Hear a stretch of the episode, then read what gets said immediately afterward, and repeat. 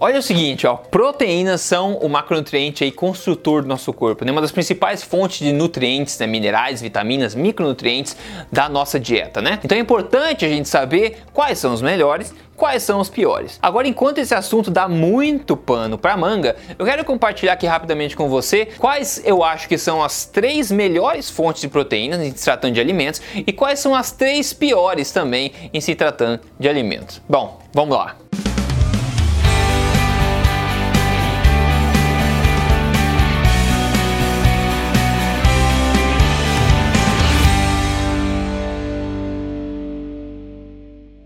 Tudo bem com você? Eu sou o Rodrigo Polesso, bem-vindo aqui ao meu canal. Eu estou aqui semanalmente compartilhando pra, com você, baseado em evidência, as verdades na lata sobre estilo de vida saudável, saúde, emagrecimento e tudo mais. Então se você não segue o canal ainda, siga aqui porque semanalmente tem bomba aqui, beleza? E o seguinte, nesse vídeo eu vou me concentrar em alimentos, ou seja, eu não vou focar em pó, em extratos isolados e nada de sentido. Quero focar em alimentos que são tradicionalmente fontes de proteína. Agora, eu entendo aqui que alguns alimentos que eu vou falar provavelmente vão, digamos, ofender talvez algumas pessoas que se baseiam nesses como fonte de proteína, tá? Mas normalmente, o meu papel aqui é tentar te ajudar da melhor forma que eu posso e não te agradar, ok? Ao contrário de outros canais de YouTube que tentam fazer tudo para agradar a galera, eu quero realmente ajudar. O problema é que geralmente o que vai te ajudar não necessariamente é o que vai te agradar, ok? Então mantenha isso em mente, eu compartilhando com você que são fatos, você faz com eles o que você quiser. Então vamos lá, o que é uma boa fonte de proteína para começar? Para um alimento ser uma ótima fonte de proteínas,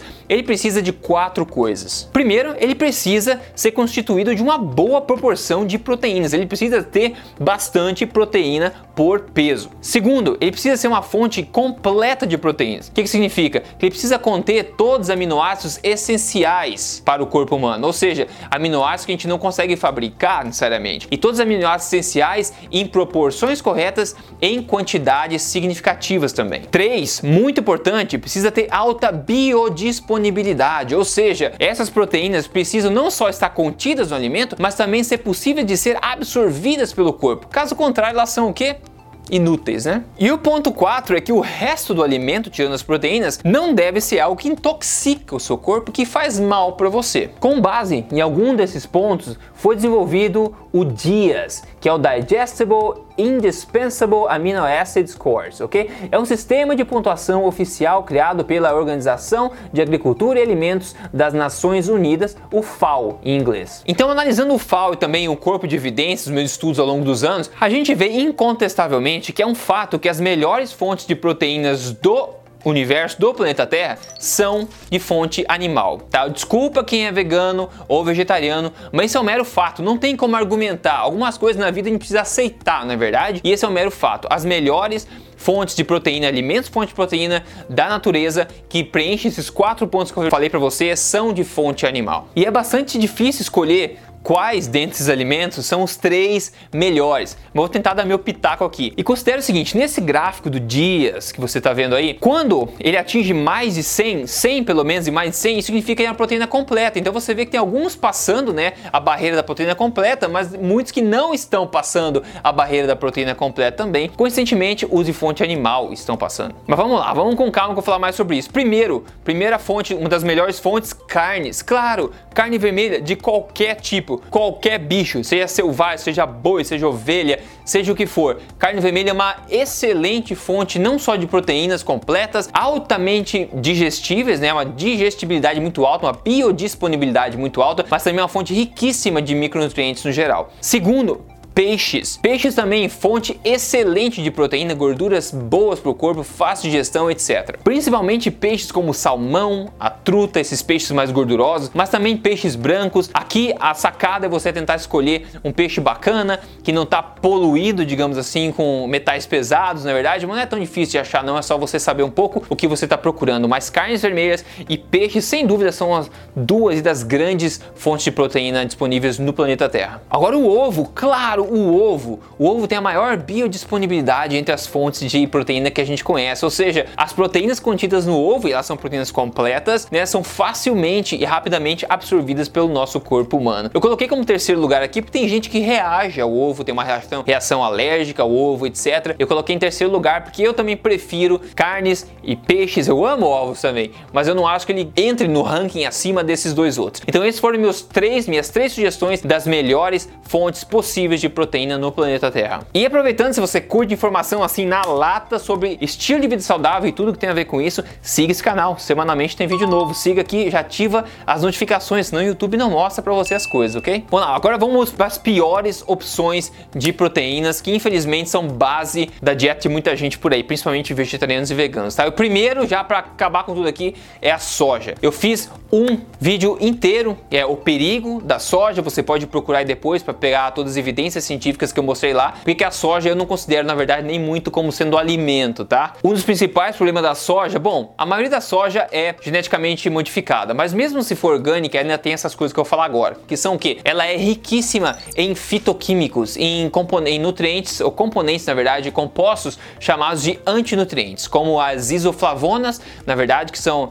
disruptores endócrinos, né, atrapalham seus hormônios, e também inibidores enzimáticos, que proíbem, né, diminuem a absorção das proteínas contidas na soja. Agora veja, em 100 gramas de soja, você tem 17 gramas de proteína. 100 gramas de carne ou de peixe, você teria mais de 30 gramas de proteína, para começar, por exemplo, ok? Vai lá, 100 gramas de soja tem 17, mas a coisa piora, porque esses 17 não são absorvidos pelo corpo, todos eles, como esse estudo aqui está mostrando, ó, os inibidores né, enzimáticos, os efeitos dos antinutrientes da soja pode inibir a absorção de até 50% dessas proteínas. Ou seja, talvez você absorva só 8 gramas a cada 100 gramas de soja. Já daí a gente vê esse problema. Mas eu sugiro que você veja o vídeo que eu falei, o perigo da soja, para você entender todos os outros problemas com a soja. O próximo aqui são feijões, tá? Feijões de qualquer tipo. Infelizmente, base da alimentação brasileira, na verdade. Mas pensa o seguinte: o pessoal no passado, na cultura, lá na história, arroz e feijão eram coisas baratas, porque não tinha muita carne disponível, então o pessoal tinha que comer, pessoal pessoal. Então por isso que eles vão contar com arroz e feijão como fonte de proteína, fonte de nutrição. Só que o feijão é pior que a soja ainda. Ele é menos biodisponível, as proteínas do feijão são menos biodisponíveis que a da soja. Você pode ver nesse, no gráfico aqui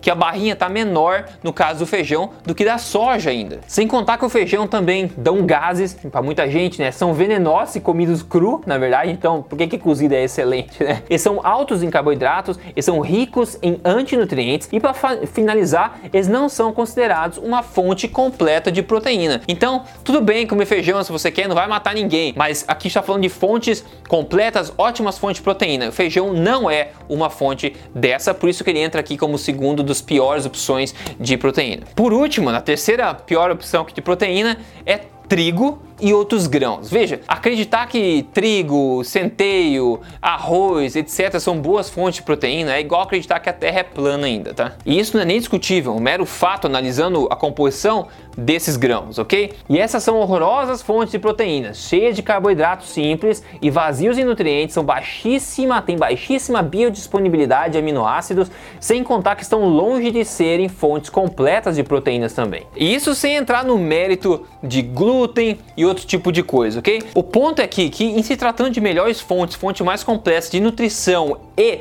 de proteínas, não tem como competir com as fontes animais. É simplesmente um fato, ok? Existem fontes, as melhores fontes vegetais para se obter, mas tá fora do escopo aqui porque eu não acredito ser necessário, porque eu foco a minha nutrição nessas fontes animais, ok? Você pode fazer suas pesquisas. Aqui eu mostrei que feijão, soja e grãos como trigo não são, são terríveis fontes de, de proteína e também causam outros problemas no seu corpo que você provavelmente não vai querer para você. E agora quer ver um caso de sucesso quem faz uma alimentação forte, de verdade, que é baseada né, nas melhores, nos alimentos mais nutritivos do planeta e ajustados para emagrecimento? Vem comigo. Quem mandou foi o João Júnior. Ele falou: Eu estou extremamente feliz com a minha evolução nessa primeira fase. A primeira fase, pessoal, são 30 dias, ok? Mas o que mais impressionou foram os resultados dos meus exames. A glicose de 89 caiu para 80, colesterol total de 167 para 157 e triglicerídeos de 266 para 66 em 30 dias e o peso menos 4,2 quilos somente. Uma mudança de vida está salvando a vida dele, perdendo peso, melhorando a forma física, seguindo uma alimentação forte, que é um estilo de vida alimentar baseado em ciência, em ciência. Se você quer conhecer alimentação forte focada em emagrecimento, você precisa ver a minha apresentação no meu programa de emagrecimento chamado Código Emagrecer de Vez. É só você acessar aí códigoemagrecerdevez.com.br para você ver a apresentação gratuita e ver se é algo que você vai se interessar, ok? No mais isso aí, poste os comentários aqui embaixo, passe para frente, mande no WhatsApp pra galera, isso aí a galera precisa saber. E é isso. Semana que vem eu tô aqui com mais um vídeo para te ajudar, ok? Talvez não para te agradar ou talvez te agradar, não sei ainda. Mas a gente fala semana que vem. Até mais.